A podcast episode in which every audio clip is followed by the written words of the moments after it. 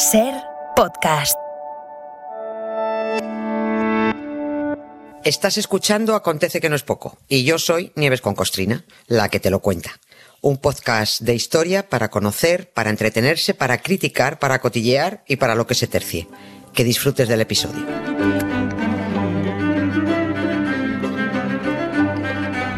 Hola Nieves. Hola, Carla. Buenas ¿cómo tardes, estás? ¿qué tal? Bien, Buenas hombre. tardes. Bien, bien, bien, muy yo bien. también, yo también muy, bien. Muy bien. Oye, la historia, la historia tiene como cualquier territorio científico un código de señales, ¿no? Eso está, sí, ¿no? Es así, es así. Sí. Las matemáticas, por ejemplo, si buscas pistas de algo concreto, están los teoremas. En química se me ocurre que deben ser las fórmulas, ¿no? Si quieres estudiar algo concreto de la poesía, hemos estado hablando de poesía en la última hora, tendrás que guiarte por unos versos determinados, ¿no? Y en la historia, yo creo que una de las señales para situarte pues son las fechas. la- las fechas. Dicen banderín, pum. En España, por ejemplo, el 20N, que es este próximo domingo, ¿eh? Pues es el día que murió Franco. 20 de noviembre de 1975. Vale, muy bien. Bueno, eso lo sabemos todo, ¿no? Pero resulta que seis días antes, el 14N, también ocurrió algo que ya es historia de España y yo diría que no precisamente de la buena, ¿eh? Ah, nada, para nada de la buena. Y además lo voy a decir del tirón para que se sepa cuanto antes el charco que, que piso hoy o que pisamos hoy. El 14 de noviembre de 1975, ¿eh? Claro. ahí está el año y el mes, noviembre del 75, se firmó en Madrid la transferencia de la administración del Sáhara Occidental a Marruecos y Mauritania. El sábado hubo una manifestación en Madrid que recordaba eh, eh, aquello, ¿no? Que recordaba aquel mal momento. Que esto dicho en lenguaje, pues, eh, consuetudinario, que diría aquel, bueno, pues, que, vamos, que España dejó tirados a los saharauis. Rompió sus promesas, faltó a su palabra y dejó un berenjenal montado por el que se nos tendría que estar cayendo la cara de vergüenza un día sí y al otro, al otro también.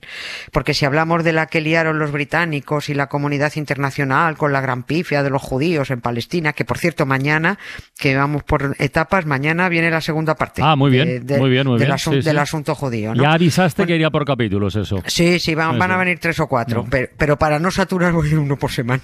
No, está bien, está bien, está muy bien. Está bien, ¿no? Bueno, pues si la- nos ocupamos de- del asunto de los judíos, pues tendremos que mirar también la basurilla que, que tenemos Mm. en casa, ¿no? Eh, esa- la bolita esa que te sacas del ombligo. Y de la misma manera eh, que para saber eh, cómo han ido liando la guerra los judíos en Oriente Próximo hay que irse al siglo XIX, pues también nos tenemos que ir a ese maldito siglo colonialista para empezar a tirar del hilo y saber por qué, cómo y cuándo España engañó a los saharauis, ¿no? El Sáhara es una madeja que enredaron el dictador Franco, su colega Borbón Juan Carlos, por entonces príncipe, sí, hoy malhechor oficialmente rehabilitado y empadronado en Abu Dhabi para no pagar impuestos. Y aquella madeja enredada la enquistó la transición y ahora es una madeja enquistada y enredada que ya no hay Ya. quien desenrede ni quien desenquiste.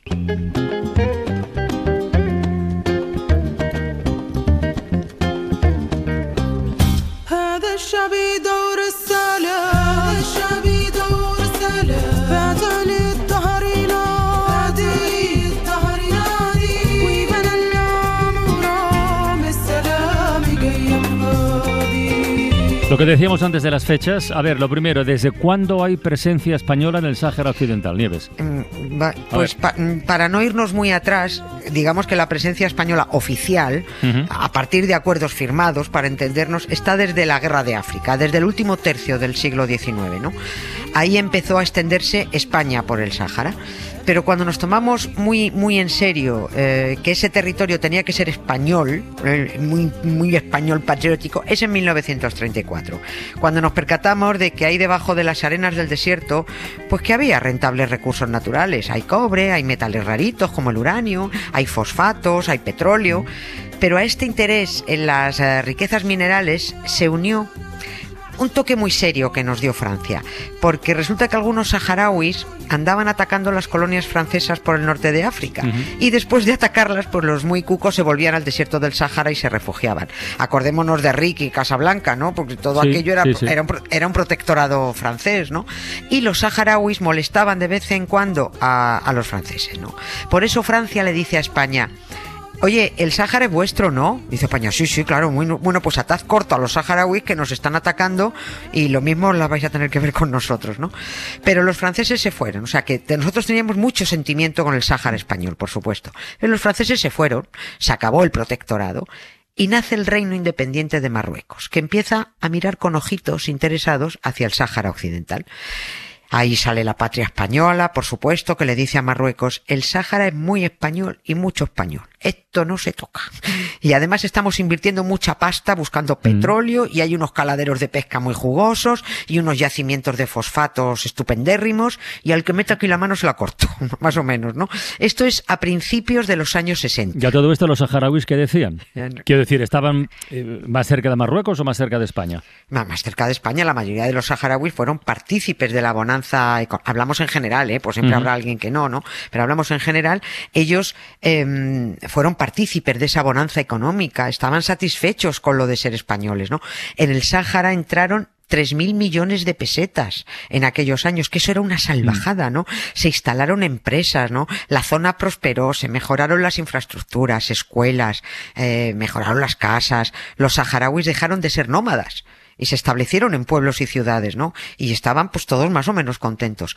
En aquellos años 60, la ONU fue diciéndoles a los países que tenían colonias por África que aquella casposa época colonial que estaba tocando a su fin, que se acabó, Mm. que había que ir preguntando a los pueblos, a los pueblos colonizados, si querían la autodeterminación. Y así llegamos a los 70. Estoy yendo rápido con este tema, pero para dar una visión muy de conjunto. No, pero se sigue Por- bien, se sigue muy bien. Sí, sí. Bueno, pues eh, llegamos a los años 70, que es cuando la ONU le dice a España, oye, hay que hacer un referéndum en el Sáhara. Y dice Franco, el dictador, ah, pues me parece muy bien. Sí, sí, venga, en 1975 vamos a hacer el referéndum y les preguntamos a los saharauis si quieren, por la independencia, si quieren la autodeterminación. Y ahí Hassan II, el rey de Marruecos, es cuando arruga el morro. Porque Franco está muriéndose, está tromboflebítico perdido ya, pero se dormía por las esquinas, eh, babeaba, eh, un Parkinson galopante. Y el precio del petróleo, ojo, es un momento en el que estaba disparado. Y Hassan Sí. quiere aprovechar que Franco está chocho y agonizante para quedarse con el territorio y el petróleo, ¿no? Y ahí es cuando Hassan II le reclama a la ONU la soberanía del Sáhara. Y la ONU le dice, no, de eso nada.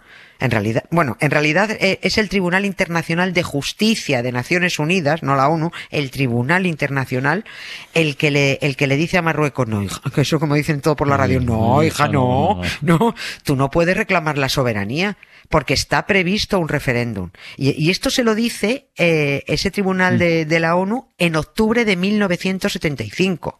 Y claro, ya sabemos todos el show que empezó a organizar inmediatamente después el tal Hassan.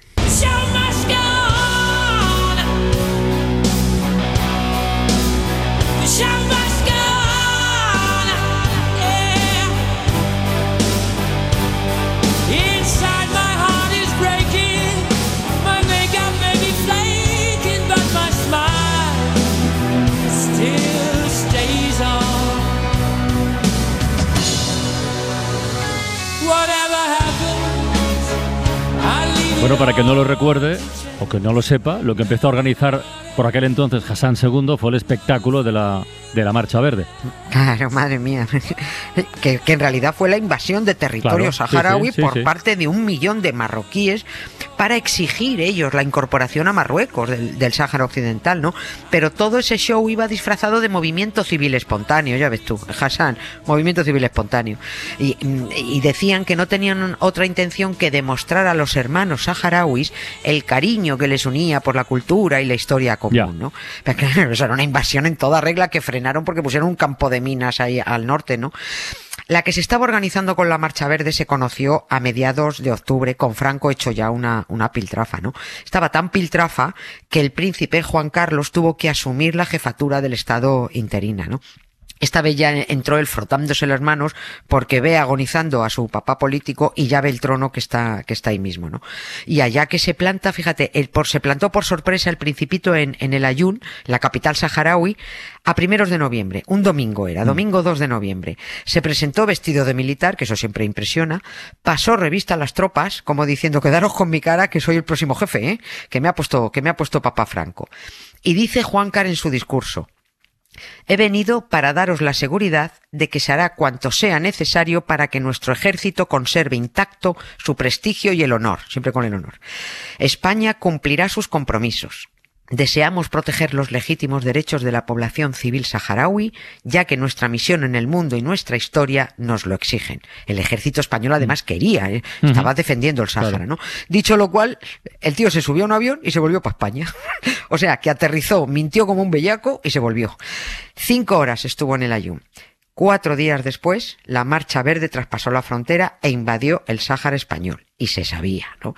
¿Y qué pasaba mientras en España? Se preguntará alguien. Además de que se estuviera muriendo a chorros el, el- el bicho del dictador y su hijo adoptivo se estuviera tomando ya medidas para la corona. Pues que se estaba preparando la firma de los acuerdos de Madrid para dejar al pueblo saharaui más tirado que una colilla, ¿no?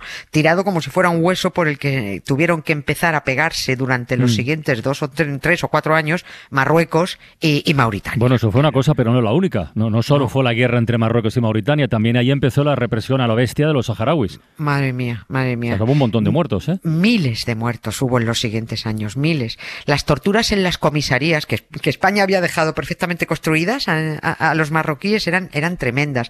Marruecos llegó a bombardear Sí, con napal y con fósforo sí, blanco. Aquello fue, bueno, a una población además saharaui que en realidad era española. Sí, sí. Es que eran españoles. El Sáhara Occidental tenía la condición de provincia española, la provincia 53. ¿eh? Sus procuradores se sentaban en las cortes franquistas. Todavía muchos te enseñan el DNI español. Mira, soy español, te dicen, ¿no? La ONU seguía diciéndole a España que cumpliera su compromiso. Todavía hoy no reconoce los acuerdos de Madrid, firmados aquel 14 de noviembre.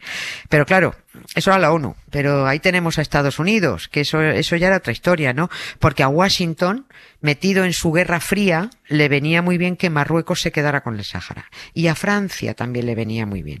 Así que tenemos que dos potencias presionaban a España para que le regalara el Sáhara Occidental No. a Marruecos, cuando lo que tendrían que estar haciendo esas potencias, como miembros del Comité de Seguridad de la ONU, de la ONU era hacer cumplir Claro. el referéndum de Estaba autodeterminación. pendiente. ujú. Ay, Dios mío, es que de verdad, con esto queda tanto por contar. No, no- no me extraña que los saharauis se, se sintieran traicionados, ¿eh? Sí, sí, sí, tremendo, tremendo. Es que los engañaron, o sea, todo se llevó, todo se llevó además en absoluto secreto.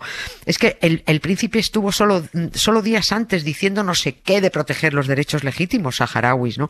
Eh, el mismo que durante los siguientes años luego se daba besitos con Hassan II, todos nos acordamos, ¿no? Y lo llamaba hermano, porque mi hermano Hassan, ¿no? Mientras los marroquíes torturaban a los, a los saharauis. Todos los gobiernos de la democracia salen corriendo en dirección contraria cuando escuchan la palabra Sáhara, ¿no? Porque es que el Sáhara es otro de los asuntos que la transición dejó enquistar y, y- y- y dejó que se siguiera enmarañando.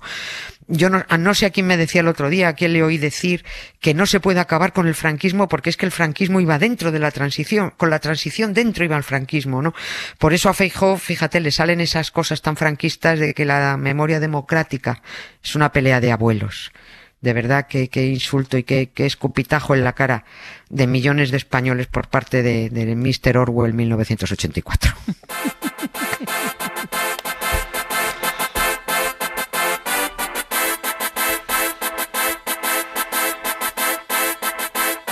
Mienten. Enciendes el televisor y nos mienten. Hablan con total corrección, pero mienten. Dicen tener la solución y luego na, na, na, razón porque mienten. Nunca cometen un error, ellos mienten. Dicen tener la solución y luego na, na, na, na, na, na, na, na. Lo siento. Mañana a esta hora más verdades como puños con nieves con costrina, ¿sí o no? bueno, se intenta. Se intenta. Hasta mañana, Nieves, un beso. Un, be- un gracias, Carlas, un beso. Para no perderte ningún episodio, síguenos en la aplicación o la web de la SER, Podium Podcast o tu plataforma de audio favorita.